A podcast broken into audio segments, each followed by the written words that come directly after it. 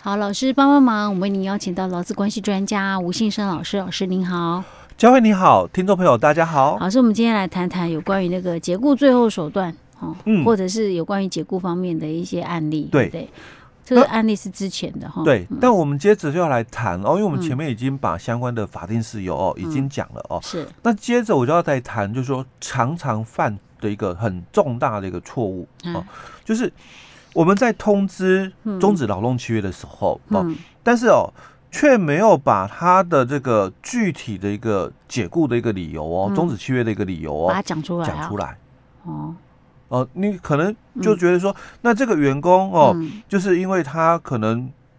你觉得不适合，嗯哦，那直接就跟他讲哦，好了，你你你明天开始不用来上班了，对，你就做到这个今天就好，你明天不用来了哦。那老公他就一头雾水，我哪里犯错了？嗯，我哪里做不好了？哦，那我我必须被终止劳动契约哦。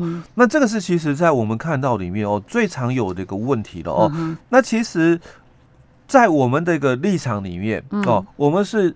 希望啊，哦，雇主你要很明确的告诉他哦，嗯、说这个解雇的一个具体的一个事由哦。嗯、我们在上一集也谈到了，你要有法定事由、嗯、哦，你才可以跟劳工终止劳动契约嘛。嗯、可是虽然你有了法定的事由，可是你你要很清楚的告诉人家哦。所以我们回来看这个长荣的一个案例，我记得之前哦，他们还有另外一个案例哦，嗯、我我只是忘了应该是长荣还是华航，我已经忘了哦。嗯那我们也在节目里面哦有分享过，嗯，一个空姐哦，那在公司哦，因为她请了太多的假，嗯。哦，那最后被发现就是说这个请假哦，这个室友是捏造的哦，所以你请了，比如说请了病假，嗯，那公司也准你哦休这个病假了，结果你却出现哦哦在那个百货公司哦 shopping 啊，或者是这个看电影啊干嘛的，然后你请了病假。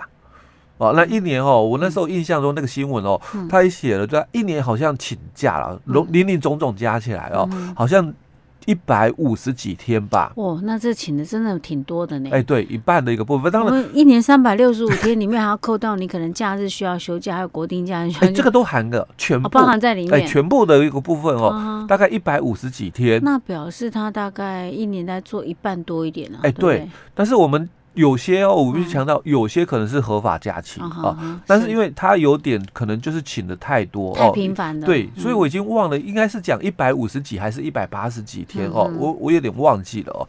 但是这样的一个情况哦，人家公司哦，他也不是马上哦，就老板说了算哦，而是也是又透过什么人评会哦，就纪律委员会的一个同意之后哦，那才开除这个空姐，嗯。哦，那你要知道，就是你的这个解雇的一个具体的一个内容，嗯、你有没有告诉人家？哦？因为我们通常哦，这个人民委员会哦，嗯、他的一个决议哦，嗯、通常也会让当事人哦、嗯、列席，是。哦，让他让他有辩解的机会嘛，欸、对，对对？嗯、所以他很清楚哦，嗯、我是因为怎样的一个情况哦，嗯、所以我被终止契约了、嗯、哦，我被免职了哦。是。那我们很多的一个中小企业哦，嗯、他。第一个最常犯的一个问题哦，就是在这一段，或者是主管直接告诉他不用来上班。了。哎，对，但是却没有充分的告诉人家为什么哦。尤其我要谈另外一个议题哦，我我们在节目里面我们也分享，就是这个劳工了哦，新进劳工哦，事业单位哦，他是可以跟这个新进的人员哦，就约定了有这个试用期是。哦，但是哦，假如你在这个试用期哦，觉得哦，这个新进人员哦，这个表现或者是他的这个。考核哦，没有通过，或者没有符合你公司的一个标准哦。嗯、那你想要跟他哦来这个终止劳动契约哦，嗯、我们在节目里面我也分享过哦，嗯、在我们的劳动法的一个学者的一个见解里面，他谈的这个是解雇保留权哦。那其实，在我们法院的一个判决里面，也是谈到雇主你可以行使解雇保留权哦。嗯、那这个解雇保留权，它是可以哦由雇主哦来认。意的一个提出，只要不要有我们讲的不当动机与目的哦，那不要有权利滥用的话，基本上哦，我们是蛮尊重的哦，就是解雇保留权哦。好，所以因为你还在试用期，嗯。哦，所以我依据哦这个解雇保留权，我就任意哦跟你来终止劳动契约了，可不可以？啊，你这样问我，感觉好像就要回答不可以，对不对？而且老师说他之前有讲说要告诉人家理由啊，欸、在哪里呀、啊？所以你你必须先讲说，嗯、因为你还在试用期哦，你还在我们公司的这个评估阶段哦，嗯、所以我们可能经过了哪些这个。平哦，意思我要告诉你，我不可以直接跟你讲说啊，你不明天不用来啦。哎，对，哦、你要很清楚的表达说，因为你还在试用期，嗯、因为我刚刚讲你还在试用期，那我们觉得你不符合我们公司的要求。哎，对，类似这样，类似这样的一个部分哦，嗯、我们才会比较认同说，哎，嗯、那你们终止契约哦，嗯、哦，那是比较已经有明确的告知人家了、嗯、哦，所以我们就有两个案例哦，我们来看一下哦，嗯、那这个也就是谈到说。雇主负有这个明确告知解雇的一个义务哦，嗯、那其实，在我们最高法院的一个判决里面哦，他有谈到了、哦。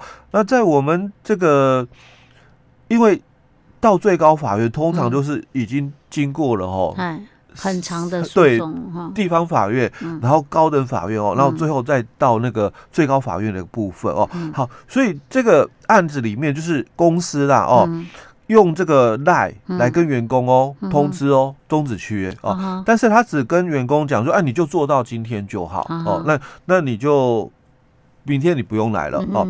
好，那法官也提出来喽，那看你们的这个证据资料里面哦，就是只有一个 LINE 的一个对话哦，只有很清楚告知人家说，好、哦，这个、做到哪一天？哎，对，嗯、你要跟他终止契约喽，嗯、但是你却没有告诉他啦。